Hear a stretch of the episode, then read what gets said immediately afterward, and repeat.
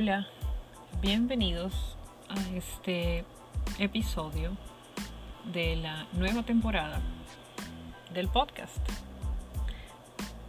Es una temporada inusual porque nos encontramos en cuarentena cumpliendo un aislamiento social obligatorio en Lima, en Perú.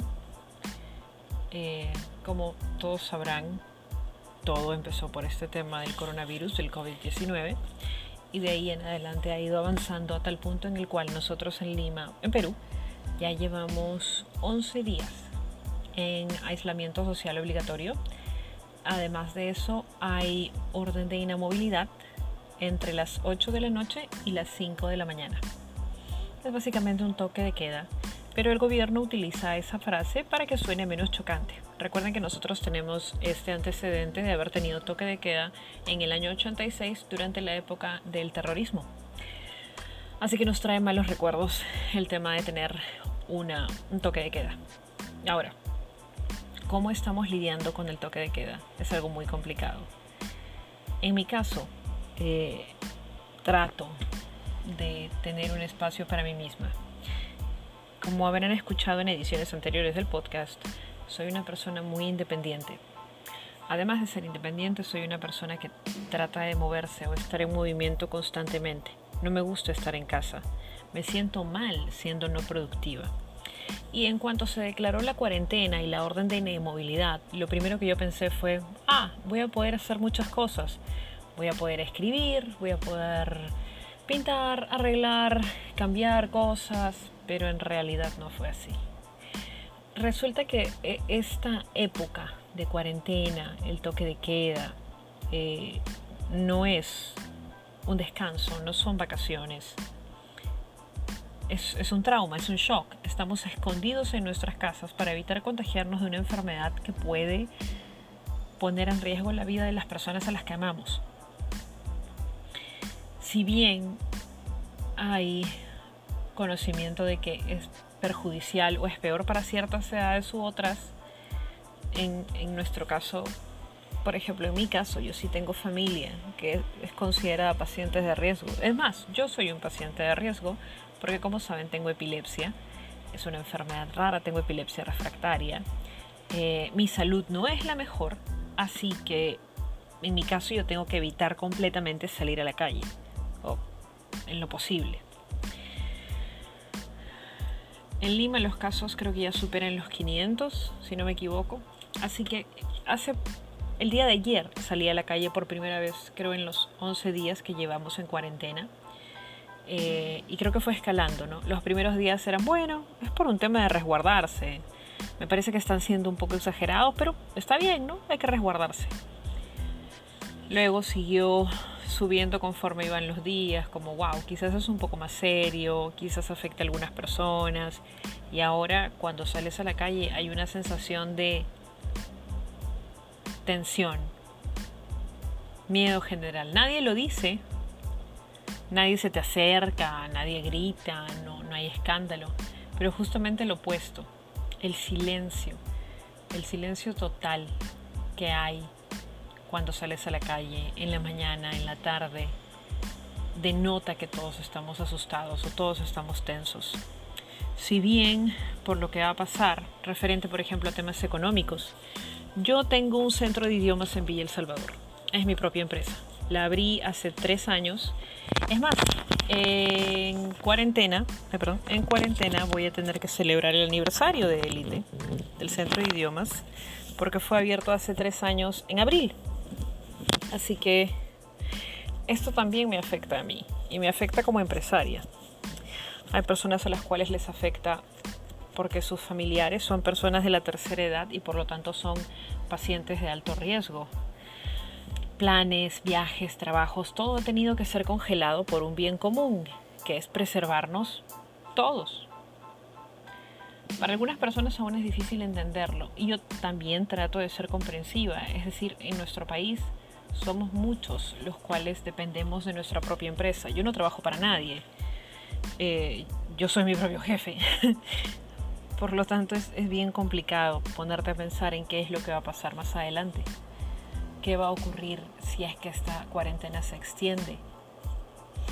Ahora, poniéndonos del lado del ciudadano de a pie, normal, como nosotros, también hay personas que viven de lo que venden día a día o de los trabajos o pagos que reciben diariamente. Por lo tanto, a ellos, prácticamente 30 días de para sin trabajo y sin conseguir dinero, pues los pone en peligro. Es una situación muy complicada. Se está tratando de hacer lo posible para ayudar a la mayor cantidad de las personas, pero sabemos que el gobierno nunca se va a dar abasto.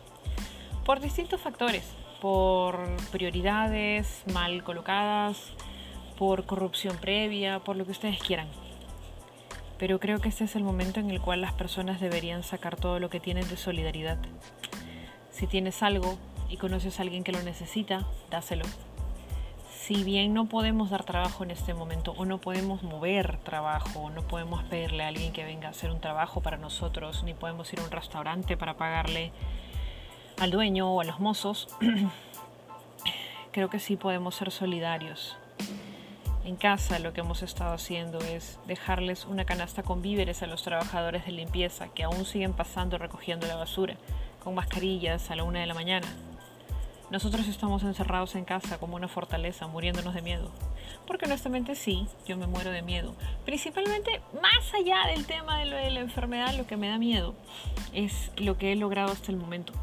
He logrado mucho con élite. Ha crecido bastante, en contra de muchos obstáculos, ¿eh? Obstáculos que suelo no mencionar. Porque una vez que se superan, ya no tiene punto traerlos a cotación. Entonces, élite creció tanto y pensar que ahora tiene que parar un mes. Y no es como que de inicio de mes a fin de mes. No, o sea, esto empezó en quincena y va a terminar en quincena. Me está afectando dos meses. Yo no sé muy bien qué es lo que voy a hacer. Cambiar estrategia, supongo. El día de hoy teníamos una reunión con las personas que somos los socios del centro de idiomas y hablábamos sobre estrategias para cómo mantenernos a flote durante estos 15 días sin faltar a las disposiciones que está dando el gobierno. Es decir, el gobierno está diciendo que nos quedemos en casa, nos quedamos en casa. Aislamiento social, aislamiento social. Usar mascarillas, lavarse las manos el doble, el triple de lo normal, lo vamos a hacer. Porque no estamos hablando de un empresario, dos empresarios o una familia. Estamos hablando de que esto pone en peligro a todo el país.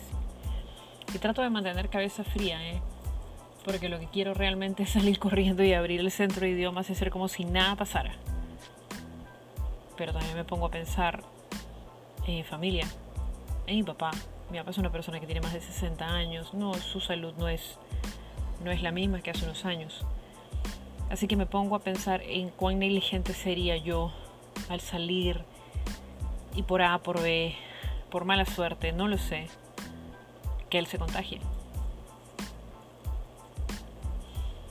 Así que me toca esperar. Aguantar. Sé que es una palabra que no utilizamos mucho. Siempre decimos, sí, lo vamos a superar, todo se soluciona. Bueno, esto no tiene solución hasta que la encuentren. Y la, que lo quienes van a encontrar la solución no somos nosotros. A nosotros nos toca aguantar.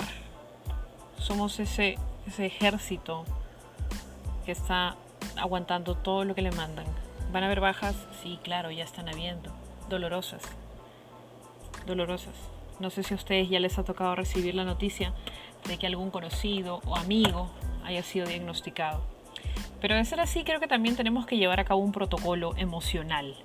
Primero, no se culpa, ni se hace sentir mal, ni se vuelve paria a la persona que está diagnosticada con COVID-19. Se le da apoyo emocional, se siguen los protocolos de bioseguridad. Si la persona debe ser aislada, pues va a ser aislada. Si debe ser internada, bueno, hacemos lo que digan los doctores. Pero el tema de buscar quién ha sido la primera persona, no, no, no le veo ninguna, ninguna gracia a ese punto. Ahora, e, esto, esto de la, la pandemia y de la cuarentena también nos ha llevado a ver lo mejor de los seres humanos. Ojo, también lo peor, vamos a llegar a eso. Pero lo mejor, quiero resaltar lo mejor. Estamos siendo solidarios. El día de ayer que fui a la farmacia, fui a comprar varias medicinas, tenía una lista larga y estaba cruzando los dedos porque no hubiera nadie para no tener que hacer cola mucho tiempo, por esta sensación de tensión que tienes al salir a la calle. Llegué a la farmacia y en la farmacia habían varios carteles que decían no se atiende sin mascarilla, eh, parece a un metro de la reja, no se apoya en la reja, las rejas estaban cerradas, así que tú no podías entrar a la farmacia.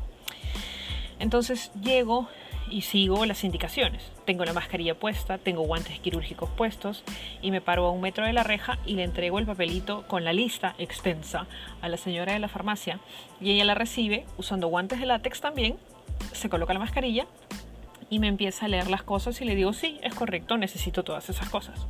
Listo, me dice que espere eh, y yo tengo lista la, la bolsa reusable en la que voy a llevar todas las cosas. De repente llega otra persona a la farmacia, igual con mascarilla. Creo que ya había venido antes o leyó los carteles, pero se colocó exactamente a un metro y medio de distancia haciendo cola atrás mío. Llevaba una bolsa reusable, guantes quirúrgicos y mascarilla. Luego de ella vino otra persona más, mientras todavía me despachaban a mí, lo siento, llevo una lista muy larga. Eh, luego llegó otra persona más, que era un señor, ese señor igual hizo su cola a metro y medio, llevaba mascarillas, guantes y una bolsa reusable. Ya cuando estaban por entregarme mi pedido, llega una mujer de avanzada edad con mascarilla, sin guantes y con una bolsa reusable. Entonces la señora la hace pasar adelante y todos decimos, sí, claro, que pasa adelante, no hay ningún problema. Atención preferencial. Y la atienden me entregan las cosas y la señora de la farmacia me indica, me da una pequeña bolsita y me dice te voy a dar tu vuelto acá, amárralo y lo utilizas para recibir el dinero la siguiente vez. Y me pareció un buen consejo para evitar la contaminación si es que en algún momento no contamos con guantes quirúrgicos. Es triste que tengamos que aprender desde la tragedia pero momentos así nos enseñan cosas que nos faltaban. No faltaba orden, no faltaba limpieza. No vamos a aprender hasta que nosotros estemos en ese momento. Esto no es para entrar en pánico. No es para entrar en pánico e ir lanzando lejía a todo el mundo y encerrarse en su casa. O sea, lo que yo creo es que hay que tener cuidado. Todo el cuidado que no se tuvo antes se debe tener ahora limpiar, mantener aireado, ventilado. Estamos luchando contra algo que no podemos ver y que nunca vamos a poder ver honestamente.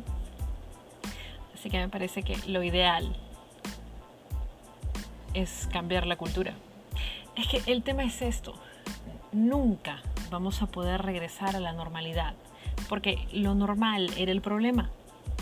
Tenemos que crear un nuevo normal un normal en el cual se respete el espacio personal de las personas, espacio personal de las personas, claro, se respete el espacio personal, se respeten las normas de higiene, la salubridad. Tendríamos que darle prioridad a eso. Y eso tampoco nos hace inmunes, pero nos prepara y nos hace un poco más alertas en caso de que esto vuelva a ocurrir más adelante.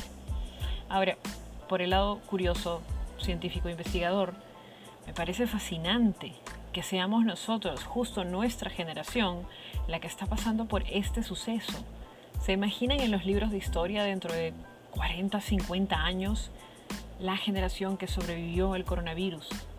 Estamos pasando por algo que va a quedar marcado, como la peste negra, como el ébola, como el SARS, estamos hablando de algo que nos está afectando a todos como sociedad a tal nivel que nos está haciendo replantear cosas que nunca hubiéramos pensado posibles replantear, como el sistema médico, o la política, o nuestra sociedad. Lo bueno que podemos sacar de esto es cuestionar lo normal y aprender, que eso siempre deberíamos sacar de todo. Aprendamos. Nos vemos en el siguiente episodio. Que tengan una buena noche. Adiós.